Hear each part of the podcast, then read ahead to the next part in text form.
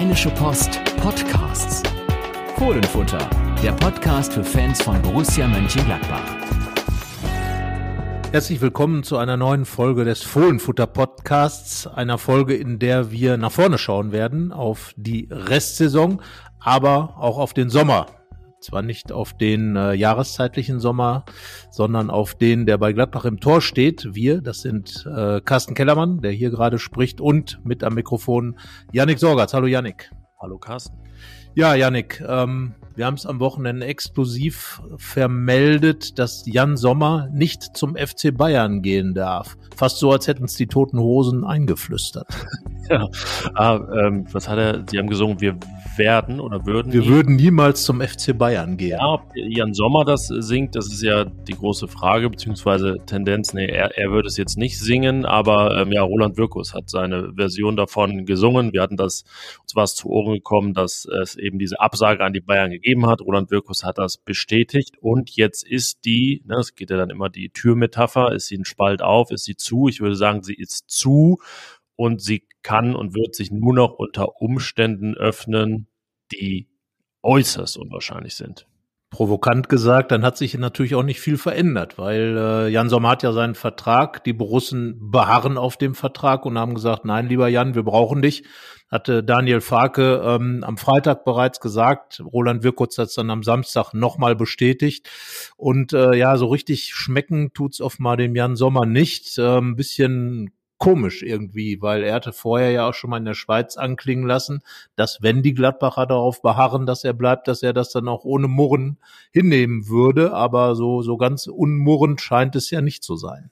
Äh, ja, in dem Fall ist es ja sogar wirklich dann äh, von allen Seiten Spekulation und ich frage mich mittlerweile, ob nicht Jan Sommer dann doch in eigenem Interesse vielleicht mal was von sich geben sollte. Er schweigt ja eisern, seit er zurück ist von der WM. Ein paar Zitate gab es auf der Vereins-Homepage, mehr nicht. Also hat er auch keinen anderen Weg gewählt, äh, kein Berater, niemand hat irgendwas gesagt. Und äh, ja, vielleicht muss er da sogar vorsichtig sein, dass ähm, ja, es nicht in die falsche Richtung für ihn geht. Vielleicht da auch mal ähm, die Flucht nach vorne ergreifen, wenn schon nicht nach München.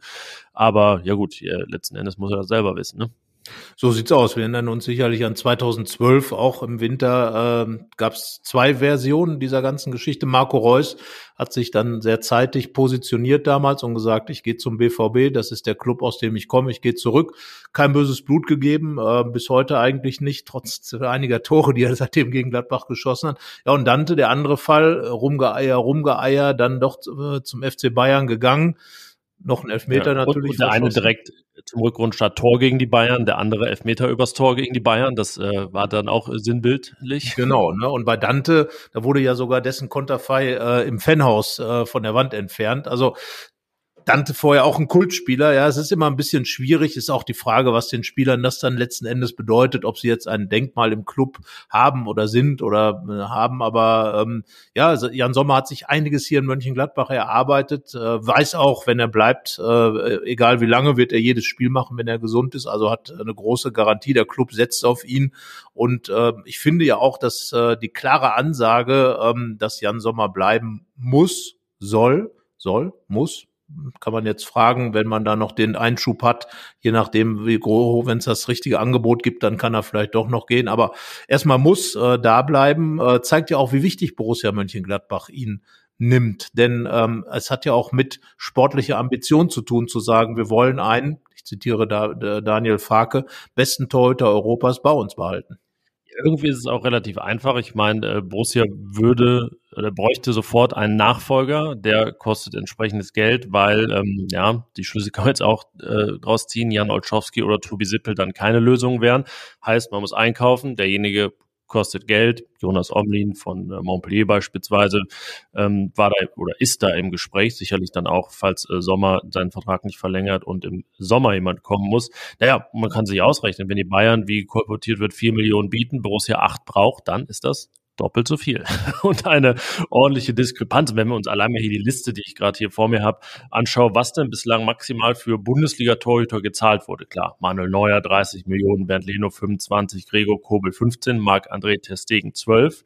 Dann auf Platz 5 Kevin Trapp, als er nach Paris ging, 9,5. Naja, und danach auf Platz 6 historisch müsste sich dann Jan Sommer einreihen, damit Gladbach vielleicht noch mit sich reden lässt. Ja, aber er ist 34 Jahre alt. Hier, die genannten waren maximal 26 bei ihrem Wechsel und sein Vertrag läuft noch ein halbes Jahr. Also irgendwie äh, können die Bayern ja auch jetzt nicht äh, ja, alles machen, was, was verlangt wird und haben da sicherlich auch so ihre Flöcke eingerahmt, wo sie sagen, ja, darüber geht's halt nicht. Und ähm, ich glaube, wenn man allein diese Liste sieht und dann eben nochmal sich vor Augen hält, Sommer ist 34, der Vertrag läuft am Saisonende aus, dann weiß man, wie unwahrscheinlich es ist, dass sich da noch was ändert. Ja, äh, im Grunde ist es ja eine Notlage, in die die Bayern gekommen sind durch den Skiunfall Manuel Neuers, weil das muss man ja auch sagen, Jan Sommer wäre kein Thema beim FC Bayern München, wenn sich nicht Manuel Neuer beim Skifahren verletzt hätte und kurzfristig eine Lösung gefunden werden müsste und ein Torwart, der dann eben im Sommer vertragsfrei zu haben wäre, dann eben Jan Sommer ist. Also das muss man bei der ganzen Geschichte ja auch immer im Hinterkopf haben. Also es ist jetzt kein langfristiges Interesse der Bayern, sondern eine Notsituation. Und äh, ist auch ja nicht Borussias Problem, wenn der Torwart Skifahren geht und wenn man mit dem ja eigentlich schon oft eingesetzten Zweiten nicht zufrieden ist. Also auch deswegen muss man vielleicht äh, sagen, besonders standhaft bleiben in dem Fall und nicht einfach springen, weil die Bayern jetzt ein äh, ja, relativ hausgemachtes Problem haben. Ja, ich meine, das Problem hat Borussia natürlich, weil äh, Jan Sommer hat es ja schon ein bisschen den Kopf offenbar verdreht wenn, wenn das stimmt, was eben kolportiert wird, dass er so wirklich äh, an verschiedenen Stellen nochmal nachgehakt hat und unbedingt äh, zu den Bayern gehen will. Aber äh, wie gesagt, ich halte Jan Sommer für so professionell. Ich, ich, wir haben es ja, wir haben es ja debattiert in der Woche, ähm, wie nachvollziehbar dieses Interesse Jan Sommers zum FC Bayern zu gehen ist. Ich kann es absolut verstehen. Äh, er hatte da die Chance, Champions League zu spielen. Wenn du bei Bayern spielst, hast du dann auch die Chance, die Champions League zu gewinnen, äh, deutscher Meister zu werden. Also das sind alles Dinge, die natürlich einen großen Wert für einen Spieler haben. Ich kann das absolut verstehen, aber glaube auch, wenn Jan Sommer äh, nicht zum FC Bayern gehen darf, dass er dann äh, leistungstechnisch technisch hier sicherlich nicht nachlassen wird. Also das würde mich doch sehr überraschen. Äh, für ihn geht es ja auch um einiges. Ähm, wir haben es ja in verschiedenen äh, Artikeln auch schon äh, dargelegt. Also für Jan Sommer geht es ganz bestimmt um die Europameisterschaft in 18 Monaten. Es ist keine lange Zeit mehr. Und wenn man da natürlich jetzt auf der Bank sitzt oder in Gladbach nicht gut spielt, ist ein Gregor Kobel da. Ganz schnell ist er da und ähm, deswegen, ja, das, also ne, wir haben debattiert, hast du gesagt, und du hast deinen Standpunkt gerade immer dargelegt. Ich war auf der anderen Seite, dementsprechend, ja, äh, überall, wo du Ja sagst, habe ich Nein gesagt, aber jetzt nicht aus Trotz, sondern eben auch dann mit den entsprechenden Argumenten. Aber so ist es ja, die kann man ja so oder so in dem Fall auslegen. Ja, ähm, für mich wirkt das alles aber auch nicht sommerlike. Also irgendwie so jetzt alles, was so kolportiert wird. Ich meine, wir kennen ihn nun wirklich lange. Wir haben viele, viele Gespräche, Interviews mit ihm geführt und wissen, wie sorgfältig er da wirklich auch seine Worte abwägt und ähm, dann jetzt, ja, ich will, es ist jetzt keine Kurzschlussreaktion zu den Bayern gehen zu wollen, aber irgendwie nicht bis zum Ende durchgedacht. Also eben nur bis zum Sommer oder bis zum äh, bis zum Saisonende und deswegen ja bin ich äh, in dem Fall ein bisschen verblüfft, dass er das in Erwägung zieht, zumal er ja dann ab Sommer auch tun kann, was er möchte. Sein Vertrag läuft aus und ja, Roland Wirkus hat ich weiß gar nicht, so äh, rund um WM-Beginn mal gesagt, die Chancen stehen 50-50, dass er noch verlängert. Na, ich glaube, mittlerweile kann man auch seine Schlüsse ziehen, wenn dieser Vertrag so lange schon vorliegt, Sommer nicht verlängert hat und jetzt diese ganzen Sachen kursieren mit den Bayern, wie ähm, groß die Wahrscheinlichkeit ist, dass er dann doch noch verlängert. Also ist die Wahrscheinlichkeit eben sehr groß, dass Borussia ähm, ab Sommer dann einen äh, neuen Torwart benötigt. Ich bin erstmal auch dann froh, wenn Sommer dann Sommer ist und nicht mehr ein Torwart und eine Jahreszeit. Ähm, das äh, macht viele Dinge leichter, aber ja, das ist jetzt kein Grund für Jan Sommer, seine Zukunftsentscheidung zu treffen. Ja, ich meine, äh, ist die Frage, wie sich das dann entwickelt. Ähm, mich wundert's generell, weil ich glaube, dass Sommer in Gladbach eigentlich gute Perspektiven hat für, für das, was das angeht. Klar, äh, Top-Clubs sind immer interessant für einen, für einen Spieler. Aber äh, so im Gesamtkontext wundert mich schon ein bisschen. Und man muss einfach jetzt aufpassen, dass jetzt über diese Bayern-Geschichte nicht noch viel, äh, viel zu Bruch geht, was gewachsen ist zwischen Gladbach und äh, Jan Sommer, dass man da irgendwie nicht in, in irgendwelche Probleme reinkommt und sich dann am Ende da ähm, in, un, im Unfrieden trennt. Das finde ich sehr schade.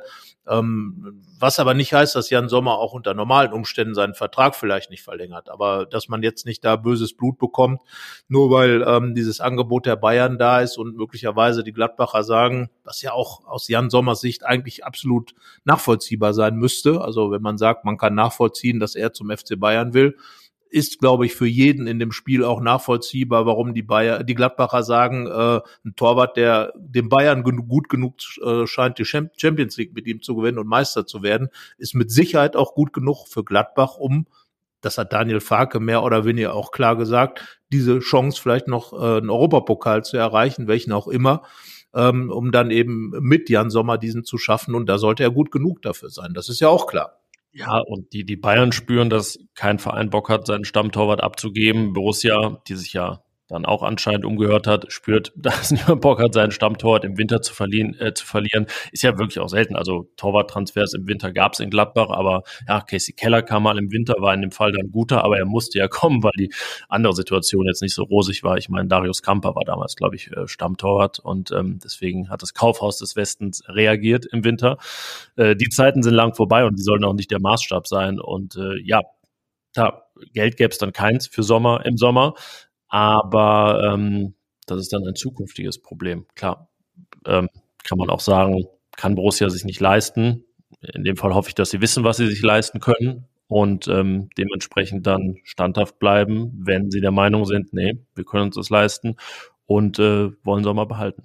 Ich glaube, äh, diese, diese Geschichte mit dem Geld äh, zeigt ja zumindest, ähm, es geht ja bei Borussia weniger darum, hier äh, den Club abzusichern mit Einnahmen, sondern es geht ja darum, kann ich mir dann Ausgaben im Transferbereich erlauben oder nicht wie viel kann ich mir dann erlauben? Und äh, da sind wir uns ja schon länger einig, dass äh, da die auslaufenden Verträge von 2023 kaum in Frage kommen, um, um da wirkliche Einnahmen zu generieren. Da geht es eigentlich hauptsächlich um Manu Kone, vielleicht um äh, Nico Elvedi, vielleicht um Joe Skelly, Spieler, die dann wirklich einen langfristigen Vertrag haben oder längerfristigen Vertrag haben und dann eben auch Geld auf dem Transfermarkt bringen, vielleicht sogar ein Hannes Wolf ähm, der dann auch einen auslaufenden Vertrag 2024 hat. Das sind die Spieler, wo ich sage, mit denen kann man Transfereinnahmen generieren.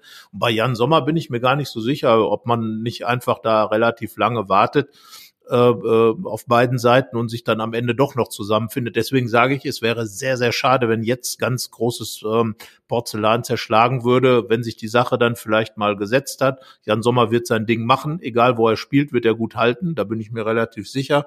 Ob jetzt bei den Bayern oder äh, bei Borussia, wird er sein Ding machen und ähm, von daher einfach äh, versuchen, die Sache wieder in Ruhe zu bekommen und ähm, äh, dann eben irgendwann ab keine Ahnung, äh, im Lauf der, der Restrückrunde eben schauen, was mit Sommer weiter gemacht wird.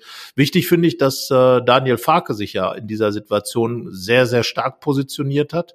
Man kennt das ein bisschen von ihm ähm, äh, als Trainer und ich glaube, er hat ganz klar gemacht, dass er mit Borussia in, äh, in diesem Jahr, in dieser Restsaison noch richtig was vorhat. Ja, er hat eigentlich äh, in der vergangenen Woche zweimal sehr deutlich sich geäußert zu Sommer ungefähr so, wie dann Roland Wirkus ähm, wiedergegeben hat, was er den Bayern gesagt hat. Ja, es ist ähm, auf verschiedene Arten gedeutet worden. Mancher sagt, ja, was soll er auch sagen? Äh, andere haben gesagt, ja, ist ein klares Statement und ähm, er profiliert sich damit auch. Ähm, ja, ist die Frage. Äh, wahrscheinlich beides war in irgendeinem Fall. Ähm, klar, er betreibt ja auch dann PR nach außen und äh, der Verein hat auf jeden Fall äh, eine, eine Strategie, die scheint auf jeden Fall gut abgestimmt zu sein, das kann man sagen. Und äh, ja, aber trotzdem schadet es, glaube ich, nicht äh, für einen Trainer, der ja auch erst ein halbes Jahr im Club ist, so nach außen wahrgenommen zu werden. Ähm, das Wort Machtwort stand bei uns in der Zeile, ne? dass es äh, so Artikel gibt, äh, die jetzt äh, ja dann äh, sehr treffend betitelt sind. Das äh, darf ihm auch schmecken und äh, ja, so, ähm, glaube ich, ist Daniel Farke inzwischen schon echt ein äh, starker Mann bei Borussia, weil sich ja auch die ganze ähm, Außendarstellung, Kommunikation gewandelt hat. Es ist nicht mehr Max Eberl da, der keine TV-Show auslässt und äh, vielleicht dann irgendwie noch die Max-Eberl-Show ins, ins äh, Leben ruft, damit es noch mehr Auftrittmöglichkeiten gibt. Roland Wirkus macht das wirklich eher im Hintergrund und ähm, agiert dort. Und ja, Farke ist ja fast ein bisschen so im äh, englischen Stil, ne? Der jetzt da so ähm, kommunikativ zumindest Trainer und ähm, ja, Chefkommunikator ist. Ja, aber er macht das halt tatsächlich auch im Sinne des Erfolgs. Ich, ich fand es gut, dass er auch mal klargestellt hat, dass man bei Borussia Mönchengladbach nicht über einen krauter Verein redet, sondern über einen Club, der auch eine große Historie hat. Der hat nochmal aufgezählt, welche Titel Gladbach geholt hat, hat gesagt, ja, auch die Spieler können froh sein, wenn sie in Gladbach spielen. Die Perspektive einfach mal umgedreht. Ähm, natürlich ist der FC Bayern München einer der, der größten Clubs der Welt und von daher, wie gesagt, auch nachvollziehbar, wenn ein Spieler dort spielen will. Aber wir reden eben auch vom Borussia Mönchengladbach und äh, das hat Farke wirklich ähm, rhetorisch dann auch einfach gut zusammengebracht. Ähm, er hat das ja im Grunde genommen vor der Saison schon gemacht, als es darum ging, dass der Kader verstärkt werden muss. Ähm, er hat im Grunde nicht seine, seinen Kader abgegrätscht, äh, sondern hat trotzdem klar gemacht, dass er eben in der, in der Breite mehr Qualität braucht und hat dann ja auch seine Spieler bekommen. Er hat Itakura bekommen, er hat vor allem noch ähm, Weigel bekommen, also ein Spieler, wo man gar nicht damit gerechnet hatte, dass man das mit Benfica Lissabon hinbekommt. Und ähm, ich glaube, dass Daniel Farke dadurch sein Profil sehr, sehr stark geschärft hat.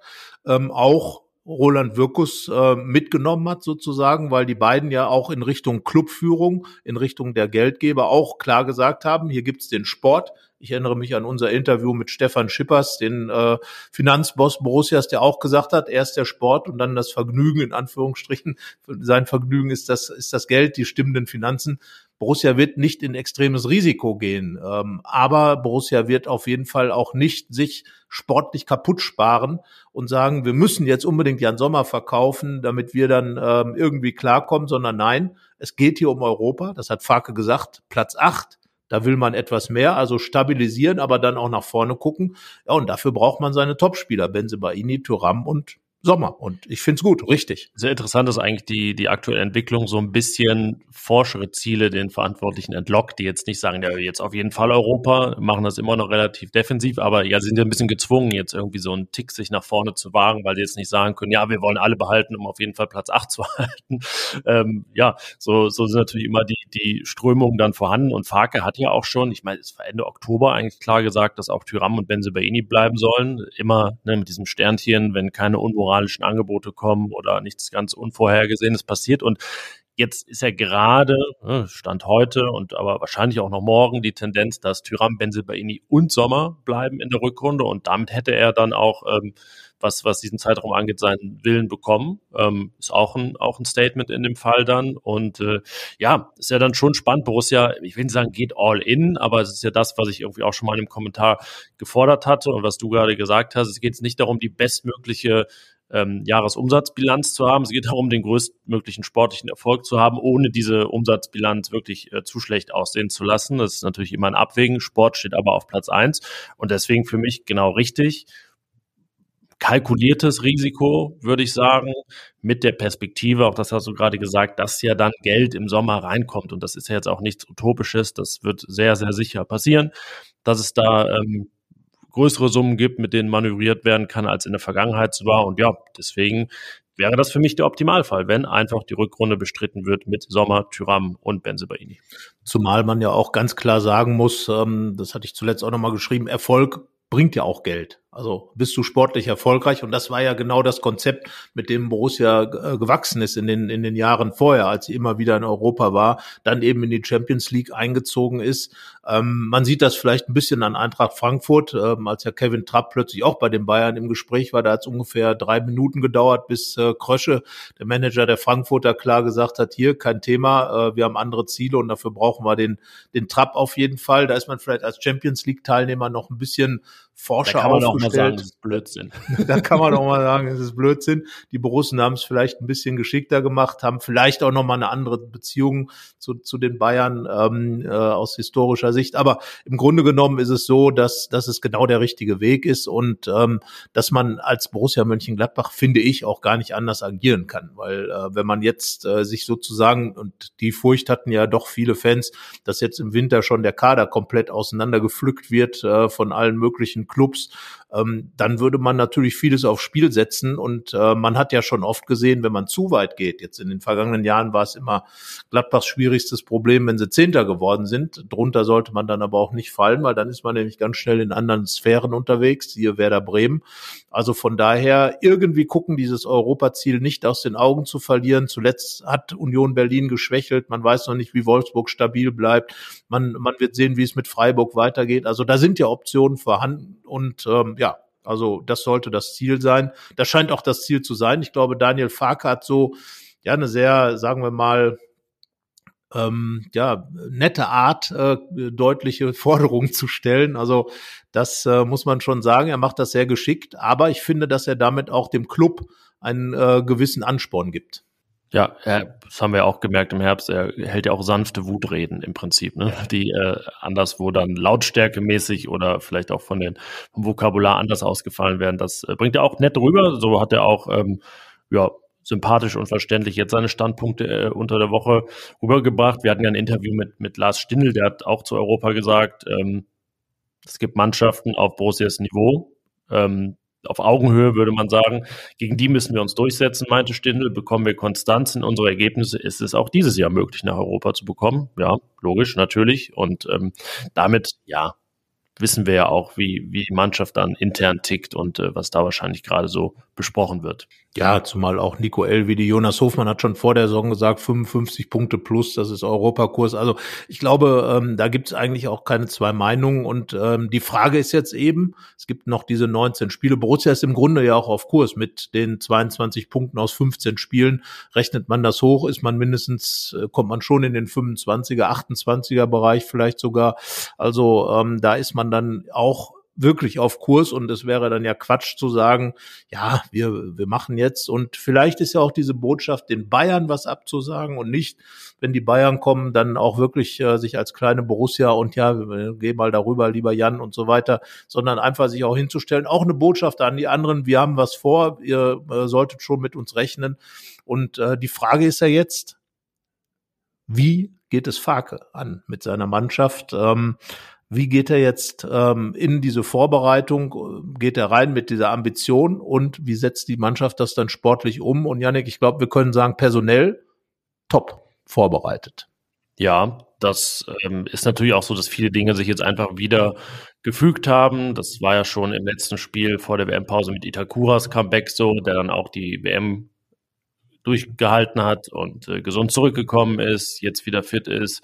Flo Neuhaus sollte ja, vielleicht sogar schon gegen Leverkusen eine Startelfenmöglichkeit Alternative sein. Hannes Wolf ist wieder fit, das ist eine Wechselmöglichkeit mehr. Startelf jetzt denke ich mal eher nicht, aber es geht ja auch darum, dass die Bank äh, häufiger dünn besetzt war. Fark am Wochenende auch nochmal gesagt, dass man ja teilweise froh war, wenn man da die 20 Mann so zusammenbekommen hat. Also es wird dann auch jetzt zum ersten Mal wieder so sein, dass äh, Spieler wie Rocco Reitz, Conor Noss wieder rein raus rotieren aus dem Kader, also dass die äh, da überhaupt kämpfen müssen, um dabei zu sein. Das ist, äh, sage ich mal, immer ein gutes Symbol für die personelle äh, Situation Borussias, wenn, wenn das der Fall ist. Dafür hat man ja den Kader und ja, es gibt ja auch gar keine Langzeitverletzten gerade. Ne? Also wir machen ja in unserem Newsletter immer so dass die Personalübersicht und da stehen immer so mal so kleine Wehwehchen drin. Dann gab es diese kleine Infektionswelle rund um Weihnachten, rund um Silvester. Aber ähm, ja, das sieht sehr gut aus. Heißt aber auch für Farke, er muss jetzt dann auch äh, zum ersten Mal entweder oder Entscheidungen treffen. Das war jetzt in den letzten Monaten nicht unbedingt der Fall.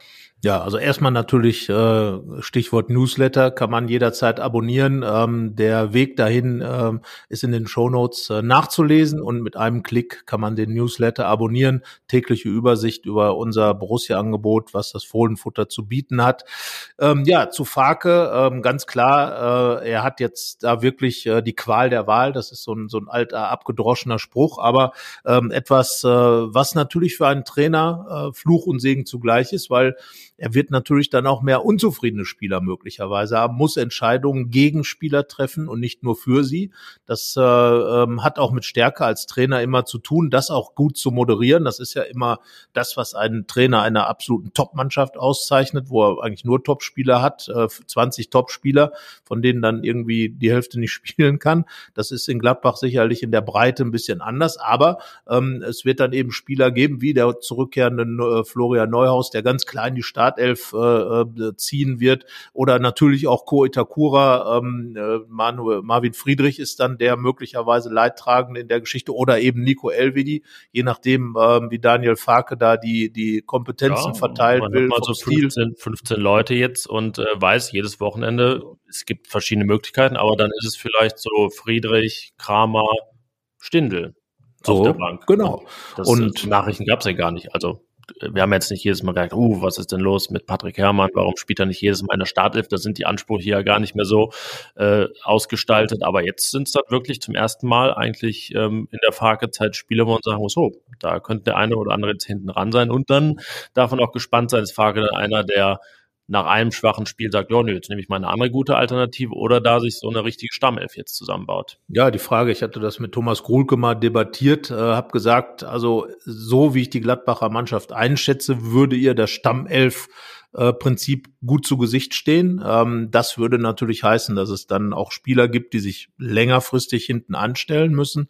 Ähm, Farke müsste dann auch Langzeitentscheidungen treffen. Ich bleibe auch dabei, dass was die Automatismen und das Eingespieltsein angeht, das sehr wichtig wäre. Aber ähm, ist natürlich auch gut, wenn man innerhalb eines Spiels nochmal Veränderungen reinbringen kann, beispielsweise mit einem Hannes Wolf oder mit einem mit einem Marvin Friedrich, der ja auch Kopfballstärke mitbringt, oder äh, wenn man dann im Spiel das System umstellen will, Nathan Gumu ist ja nun auch weiter fortgekommen ähm, in den vergangenen Monaten. Ivandro Borges ist noch da. Also das sind Spieler, die, die natürlich dann auch Druck ausüben müssen. Da muss vielleicht auch ein bisschen mehr von der Mannschaft oder aus der Mannschaft jetzt kommen auf die Positionen. Aber ich denke, grundsätzlich wird Farke, so wie ich ihn einschätze, wieder dahin tendieren, eine relativ fixe Stamm 13, 14 zu haben, wo dann eben auch die mehr oder weniger ersten Wechsel festgelegt sind. So wie es dann eben auch ähm, in, in der Zeit war, wo die meisten Spieler dabei waren. Aber dass äh, sicherlich ein Ko Itakura und auch ein Flo Neuhaus äh, relativ kurzfristig zur Stammelf, elf in dem Sinne wirklich äh, zählen werden, davon gehe ich eigentlich aus. So war es auch in der Phase zum Saisonstart, als ein Problem noch nicht existierte, das Borussia in der Hinrunde hatte, die Gegentore. Mal wieder, ähm, sagen wir es so, 24 Gegentore, 22 Punkte. Es sollte nicht so weitergehen, dass es mehr Gegentore als Punkte gibt. Also man reduziert beides enorm, das ist aber auch nicht erstrebenswert. Also da sollte dann jetzt schon mal die Umkehr stattfinden in, de, in der Rückrunde. 28 Tore, da kann man jetzt, na klar, es können auch 30 sein, natürlich, aber war jetzt nicht das Grundsatzproblem. Das ist schon eine wirklich gute Ausbeute die dann aber punktemäßig nicht immer für den Top-Ertrag gesorgt hat, weil es äh, ja hinten eben zu viele Gegentore gab. Und da ist ja immer ein bisschen so die Frage, woran das überhaupt lag. Allein so, naja, von, vom zeitlichen Verlauf konzentriert man sich schnell auf Ko Itakura, mit dem Borussia wirklich eine der besten Abwehrreihen der Bundesliga hatte. Aber allein das ist natürlich nicht. Es geht dann ja auch um äh, strukturelle Dinge. Genau, das glaube ich auch. Und wenn man sich manche Gegentore anschaut, sind es meistens Fehlerketten, die dazu führen, dass eben Abläufe nicht richtig funktionieren. Ich erinnere mich da an den Ballverlust von Lars Stindl, vorne offensiv Fehlpass gespielt und drei Sekunden später äh, gegen Frankfurt liegt der Ball dann im Gladbacher Tor. Das sind genau die Dinge oder vorhersehbare Tore wie bei Union Berlin, wo dann ständig über die rechte Seite angelaufen und geflankt wird und die Mannschaft als ganze Mannschaft nicht in der Lage ist, da ähm, die Lücken zu schließen. Und da glaube ich, äh, daran muss, muss Daniel Farke ganz extrem arbeiten, eben diese Automatismen in der Defensive zu schärfen. Das wird natürlich nicht nur mit Ko Itakura gehen. Ko Itakura hat äh, gar nicht so viele Spiele gemacht und die zu Null Spiele kurioserweise, die es gab, da war er schon weg. Also die haben tatsächlich ja, genau. äh, also sogar das, mit Christoph Kramer teilweise. Im Spiel gegen Leipzig, da war er auch schon verletzt. Ja. Ähm, gefühlt war er da noch, weil das Spiel ja, so der Geist des Ko Itakura. Genau. Ähm, ja, aber das, das ist spannend. Also ich äh, Ko Itakura, LW, die waren ja die Stamminnenverteidigung, würde jetzt heißen Marvin Friedrich wieder raus. Ja, kann ich mir eigentlich auch so vorstellen, dass es wahrscheinlich so kommen wird, dass jetzt nicht Itakura Friedrich das Duo sind oder Itakura gar nicht spielt, der ja auch eine Option für die Sechs ist, aber da sich eigentlich auch Weigel Kone relativ festgespielt, was aber auch schon heißt, dass Christoph Kramer da keinen Platz hat. Ja, gut, der war jetzt zuletzt ja Zehner, aber da kommt der Flo Nauer, sein Kumpel rein und äh, da sage ich, wenn der fit ist, er hat ja den Platz gehabt, bis er sich verletzt hat. Auch wenn er nicht überragend gespielt hat, aber er war der Stammzehner bei Farke. Glaube ich auch schon gesagt, dass dieses, naja, Experiment war es ja schon nicht mehr, weil er so oft zehn gespielt ja, hat, aber dass das vielleicht nochmal vorbei es ist. Es blieb experimentell, so war es. ja. ja, und ich glaube, das ist Christoph Kramer auch bewusst, äh, dass er kein Offensivspieler in dem Sinne ist. Er hat ja selbst immer gescherzt, wenn er mal ein Tor geschossen hat, äh, dass man sich das kaum erklären konnte. Ich, Toni Janschke hält sich ja mal beim Jubeln den Mund zu, wenn er mal ein Tor schießt schießt, weil Christoph Kramer ist, glaube ich, nicht weit davon entfernt. Also der Christoph Kramer kann, ähm, das mag ich ja auch an ihm immer ganz gut einschätzen, äh, was bei ihm und mit ihm so los ist. Aber ja, er könnte jetzt einer der Spieler sein, die auf der Kippe stehen, Vertrag gerade verlängert sicherlich auch mit der Perspektive über die aktive Karriere hinaus. Aber Kramer ist ja gar nicht so so ein ähm, ganz älterer Herr wie ähm, wie beispielsweise Lars Stindl, der doch noch ein bisschen älter ist. Aber ähm, ja, da wird er schon kämpfen müssen, denn Florian Neuhaus ist ja nun ein ausgemachter offensiver Mittelfeldspieler und äh, sollte jetzt auch diese, diese Rückrunde tunlichst nutzen, um, um sich richtig zu positionieren, sei denn für einen neuen Club vielleicht, aber bestenfalls aus Gladbacher Sicht für eine Vertragsverlängerung. Und äh, Lars Stindl, du hast das Interview eben schon zitiert, packen wir, glaube ich, auch nochmal in die Show Notes. Waren, fand ich ein paar wirklich gute Aspekte drin, auch was Stindls eigene Zukunft angeht. Aber das ist sehr auch, transparent auch einfach, ne? was genau. seine Zukunft angeht, dass das einfach nicht der ähm, Selbstläufer ist, der es jetzt bei Kramer schon war, eben weil ja. Äh, ja Kramer hat jetzt im Prinzip seinen Vertrag so verlängert wie Stindl Ende 2020. Da war er in dem Alter, aber Stindl ist jetzt eben schon deutlich weiter, wird 35 im August. Und äh, ja, dementsprechend ähm, ist er in einer Lage, wo Daniel Farke dann auch eine gewisse Macht hat. Ähm, Macht würde er das nie nennen, aber so, so ja, müsste man es dann wahrscheinlich benennen, äh, wie es mit Lars Stindl weitergeht. Denn der sagt ja von ihm aus auf jeden Fall, aber ja unter der Bedingung, dass er noch eine bedeutsame Rolle spielt und nicht, das hat er gesagt, für die gute Stimmung in der Kabine zuständig ist.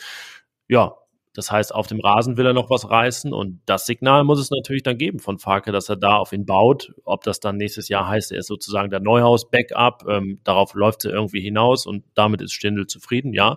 Aber ähm, wenn Farke jetzt das Gegenteil behaupten würde, ist die Wahrscheinlichkeit, glaube ich, nicht so groß, dass Lars Stindl sagt, ja, dann machen wir nochmal. Ähm, ja, klar, also das Lars Stindl, das hat er aber auch klar kommuniziert in, in dem Interview, dass er nicht davon ausgeht, dass er jetzt für immer der gesetzte Spieler sein wird. Aber äh, im Grunde ist es einfach so, dass seine Rolle immer noch eine sportlich wichtige sein soll. Und wenn es dann eben auch ein, ein Backup nah an der Mannschaft ist, das ist ja auch klar. Aber ähm, im Grunde genommen hat Daniel Farke eben die Option Florian Neuhaus zurück und ähm, sicherlich geht es auch für Florian Neuhaus darum, sich nach dieser schweren Verletzung zu positionieren, erstmal wieder reinzukommen, zu positionieren. Von daher wir hatten das ja auch geschrieben, Kollegin Hanna Gobrecht hatte das auch ähm, in unserer Übersicht über Spieler, die besonders in der Rückrunde ähm, ähm, auffällig sein sollten. Da gehörte eben Neuhaus aus ihrer Sicht dazu.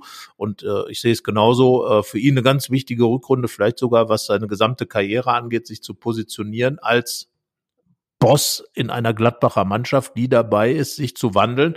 Dazu gehört eben auch, dass ein Spieler wie Stindl nicht mehr ganz vorne äh, in der, in der Situation ist, sondern eher einer, der sich so langsam dran gewöhnt, ein bisschen in die zweite Reihe zu treten. Ja, und bei Florian Neuhaus, ähm, wenn es um den Vertrag geht, sollte ja eigentlich das Ziel sein, dass man das Ganze irgendwie vor August oder so regelt, weil sonst hat man auf jeden Fall, wir werden wahrscheinlich dann liefern, die Geschichten, ja. Neuhaus droht der Ginter, der wer auch immer, Tyram und so weiter zu werden.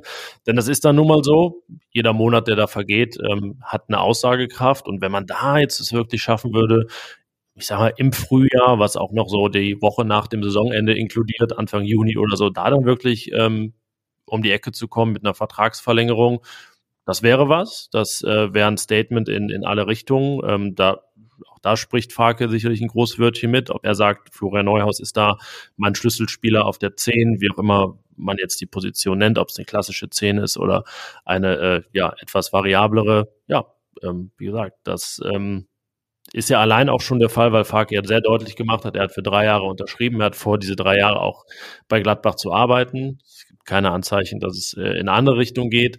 Und äh, dementsprechend gestaltet er natürlich durch seine reine Anwesenheit auch die nächsten zwei Jahre mit. Und da werden ja schon sehr wichtige Weichen gestellt. Ja, definitiv. Ähm, und wir haben es ja öfter auch schon geschrieben, dass wir eigentlich Florian Neuhaus vom Alter her, von seiner Qualität her, von seiner Art zu spielen, gerade jetzt auch passend zum, zum Brussenfußball mit etwas mehr Ballbesitz, ähm, einfach als Achsenspieler ruhig definieren können. Ähm, haben dann sicherlich auch noch einen Julian Weigel mit im Blick, äh, über den dann im Sommer aber den, äh, es entschieden werden wird, äh, ob es in Gladbach weitergeht. Ko hinten raus. Alles Spieler, die eben sehr stark mit gutem Passspiel, mit, ähm, mit äh, Ballbesitzspiel in Verbindung gebracht werden und Neuhaus würde dazu gut passen zumal er auch ein Spieler ist, der sehr viel Tiefe in sein Spiel reinbringt, mit Pässen, mit Läufen. Also im Grunde genommen eigentlich ein klassischer Farke-Spieler, würde ich fast sagen. Und ähm, da würde es mich schon überraschen, wenn, wenn äh, Farke zu dem Schluss kommen würde, dass Neuhaus kein wichtiger Spieler für die zukünftige, wir reden dann über die nächsten zwei Jahre, Borussia sein könnte. Wahrscheinlich wird Florian Neuhaus definitiv drüber nachdenken, welche Perspektive habe ich als Spieler von Borussia Mönchengladbach, Topspieler, oder in einem anderen Club, vielleicht nicht ganz so weit vorne, sondern einer, der sich erstmal reinkämpfen muss. Bei Guardiola gab es ja dann Top, Top und Top, Top, Top. Ja, die, also Top, Top, Top äh, wäre bei Bayern zum Beispiel wahrscheinlich Leon Goretzka. Da müsste sich Neuhaus dann vielleicht erstmal anstellen, reinkämpfen. Goretzka ist aber auch das Beispiel, der bei Schalke erstmal gereift ist zum Führungsspieler, um dann zum FC Bayern zu gehen. Ähm, das ist ja so ein bisschen der Weg, den man Flo Neuhaus da immer und ein bisschen nachsagt. Aber wie gesagt, äh, für ihn eine ganz wichtige Rückrunde und da gibt es den einen oder anderen Borussen, für den das ja ebenso gilt. Äh, ich bin da wirklich sehr gespannt, was mit dem Weigel passiert, ähm, ob äh, Benfica Lissabon sich da auf, auf irgendwelche Deals einlässt. Das wird wahrscheinlich auch abhängen von, von Konés Zukunft, ob da ein großer Transfer möglich ist für Borussia Mönchengladbach. Aber spannend auf jeden Fall und wichtig, Farke muss hier einiges moderieren und äh, Farke und Wirkus müssen dann einem Spieler wie Flo Neuhaus, um ihn zu halten, auch ganz klar aufzeigen, welche Perspektive er hier hat. Du hast Kone angesprochen, Farke ist ja dann auch der erste Gladbach-Trainer seit, seit längerer Zeit, der dann ähm, ja, in dessen Zeit es dann mal wieder so einen fetten Verkauf gibt in der, in der Größenordnung. Und äh, ja, jetzt kam jetzt auch vergangene Woche nochmal auf. Ähm, das, das können wir auch so bestätigen. Das ist ja, geplant kann man es jetzt wahrscheinlich nicht nennen, aber angedacht oder es fokussiert sich darauf, dass man Kone natürlich auch in diesem Sommer derjenige wird. Jetzt nicht irgendwie so als Option und mal gucken, was so reinkommt, sondern doch schon relativ konkret geplant. Ähm, liegt natürlich auch auf der Hand, weil er einfach der ist, der da am meisten bringen könnte. Und äh, ja, dann gilt es so ein bisschen auszuschwärmen, was, was kann man damit machen, wie kann man zum alten Prinzip zurückkehren, damit dann zwei, drei Baustellen zu lösen, also nicht nur Julian Weigel zu holen und irgendwie einen anderen Mittelfeldspieler, sondern zu schauen, okay, wo, wo kann man das Geld noch reinstecken? Das, das wird spannend, das Farke da zum ersten Mal ähm, ja seit was ist denn eigentlich seit Rose 2019 kam jemand, äh, ist der dann diese Möglichkeiten hat bei, bei der Gestaltung oder Mitgestaltung des Kaders als Trainer. Ja, und dann gibt's natürlich ne, vor lauter Kaderplanung auch das Geschehen auf dem Platz. Wir haben über die Defensive gesprochen, zu der ja im Farke-Fußball auch ein bisschen die Offensive gehört, weil das eben noch nicht so gelungen ist, ähm, über den Ballbesitz heraus einfach auch defensive Stabilität zu erlangen. Beispielsweise in Bochum äh, in der Anfangsphase, da einfach so stabil zu sein, so sauber zu spielen, den Ball zu halten, dass man eben äh, nicht sich so schnell zwei Gegentore auf diese Art und Weise äh, fängt und sich da hinten reinpressen lässt. Aber es geht natürlich auch um die reine Ausgestaltung des Offensivspiels. Wo, wo soll das hinführen? Und da hat man ja schon auch in der Hinrunde jetzt ähm, Tendenzen gesehen, dass es jetzt nicht immer dass äh, Florian Neuers Tor auf Schalke mit wie viel 62 Pässen sein muss, sondern auch gerne mal äh, direkt zugehen kann. Da ist, ähm, ich muss mal gerade hier das aufrufen, was einfach direkt Angriffe angeht. Ähm, Borussia auch auf Platz 6 in der Bundesliga, was ähm, dann Abschlüsse angeht oder in den Strafraum gelangen und eben was das Aufbauspiel angeht, Nummer zwei hinter den Bayern. Also eine sehr gute Mischung, die es so in der Art und Weise eigentlich, äh, außer bei Bayern, die da in einer ganz anderen Sphäre sind, gar nicht gibt. Also die Mischung ist da und ich kann mich an unser Interview mit Farke erinnern, als es dann um Konterfußball ging. Also er kennt schon auch diese Tradition der Fohlen, die halt gekontert haben und äh, es darf dann auch gerne eine Mischung sein. Ja, und ich glaube, wenn man die beiden besten Gladbach-Spiele der bisherigen Saison sieht, Leipzig das 3 zu 0 und Dortmund insbesondere dieses 4 zu 2, das war dann ja auch, wie man heute so schön sagt, wir haben ja mit Bernd Kraus drüber gesprochen, Umschaltspiel. Er sagte früher, bei uns wurde gekontert, heute wird umgeschaltet, aber egal konsequent und effektiv schnell nach vorne spielen. Und das ist auch das, was im Gladbacher Spiel ja verankert ist, durch Passspieler wie Neuhaus, wie Stindl, insbesondere Jonas Hofmann.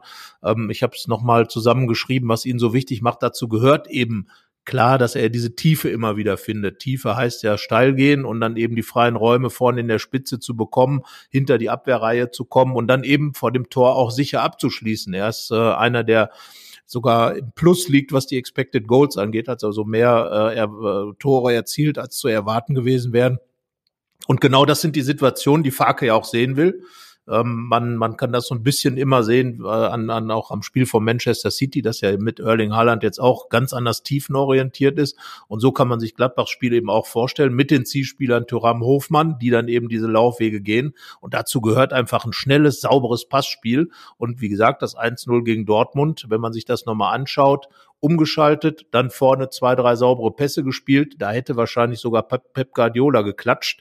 Kann man von ausgehen. Und das sind die Spiele, die die Farke haben will. Aber die Gladbacher haben eben auch andere Optionen. Lars Stindl hat im Interview von seinem Fernschuss gegen Köln gesprochen. Wichtig. Kopfballtore sind dabei, Standardtore, weil eben die Standards äh, von, von Jonas Hofmann dann auch gut geschlagen sind.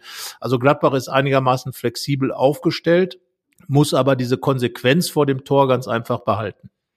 Aber wenn wir über diese Leuchtturmspiele reden und jetzt so diese, die wir so ein bisschen idealisieren, verständlicherweise sind es natürlich die Top-Spiele gegen die Top-Mannschaften. wenn ich jetzt daran denke, dass Gladbach gegen den 17. und 18. aus zwei Spielen einen Punkt geholt hat und dann auch so gegen diesen Mittelbau, ich hatte Lars Stindl zitiert, einfach ähm, oft nicht gut ausgesehen hat, gegen Bremen verloren, gegen Mainz verloren, gegen Union verloren. Ich würde jetzt Frankfurt auch immer noch ein bisschen mitnehmen, weil die halt nicht ganz klar zu diesen Top 3 da gehören. Die sind jetzt gerade so best, best of the rest, ähm, auch wenn der ST Freiburg auf Platz 2 überwintert. Ähm, und wenn wir da jetzt überlegen, boah, welche Spiele gegen diese Mannschaften gab es denn, wo man sagen kann, ja, genau so muss das laufen. Ne? Gegen Hoffenheim hat man am Ende gewonnen, aber auch lange in Unterzahl ähm, nicht geführt, äh, musste das Spiel da erstmal drehen.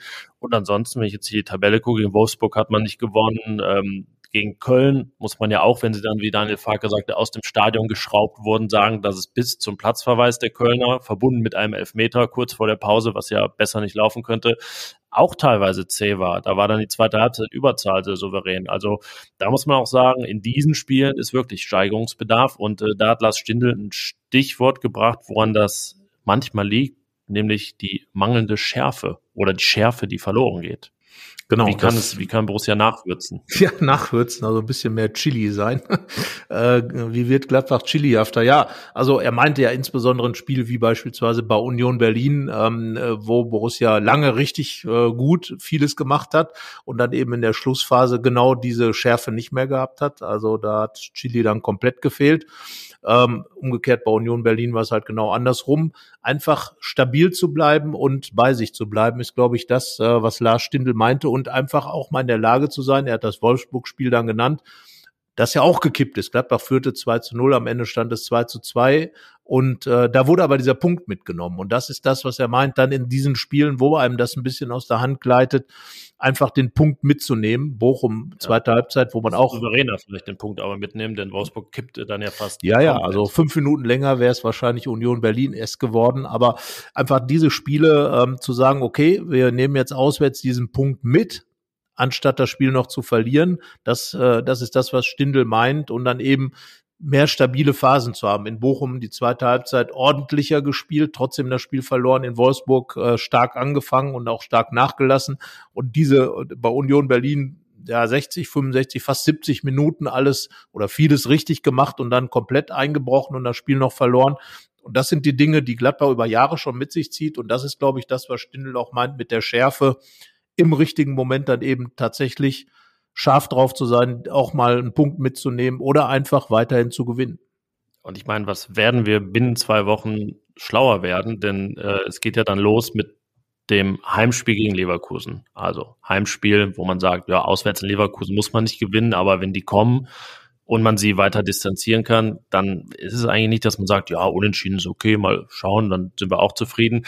Dann nach Augsburg, auswärts Angstgegner übrigens. Es gab einen Bundesligasieg äh, in Augsburg, den hatten wir ein bisschen unterschlagen letztes Mal, äh, war kurz vor Corona, das hat man alles irgendwie vergessen. Ja, wer, hat, wer hat zwei Tore gemacht? Lars Stindl, ja, unser Lars Interviewpartner. Wir haben es ihm nicht verraten. Ähm, so, ne, auswärts, bei einem Auswärts-Angstgegner unter der Woche, typisches äh, Can they do it on a Monday night in Stoke, so quasi, ne, wie die Engländer immer sagen, wenn es ungemütlich ist und dann nach Hoffenheim, sage ich mal, auch noch so, ja, ein bisschen auf dem absteigenden Ast, aber im, im Dunstkreis äh, Borussias und danach kommt dann Schalke, wo man in der Hinrunde wirklich dann, ja, hätte fast gewonnen. Es gab den Handelfmeter in der Nachspielzeit, aber wo man natürlich auch nicht diskutieren muss. Da muss es wieder drei Heimpunkte geben. Also und binnen diesen zwei Wochen, dank der englischen Woche, gibt es einfach Spiele, die so viel Erkenntnisgewinn schon bringen können. Und da, ja, äh, kann auch echt schon so eine äh, bedeutsame Richtung dann eingeschlagen werden für die Restsaison. Ja, definitiv. Allein schon Leverkusen, wenn man sich mal so die Geschichte dieses Spiels anguckt, ewig lange äh, gegen Leverkusen schon nicht mehr gewonnen.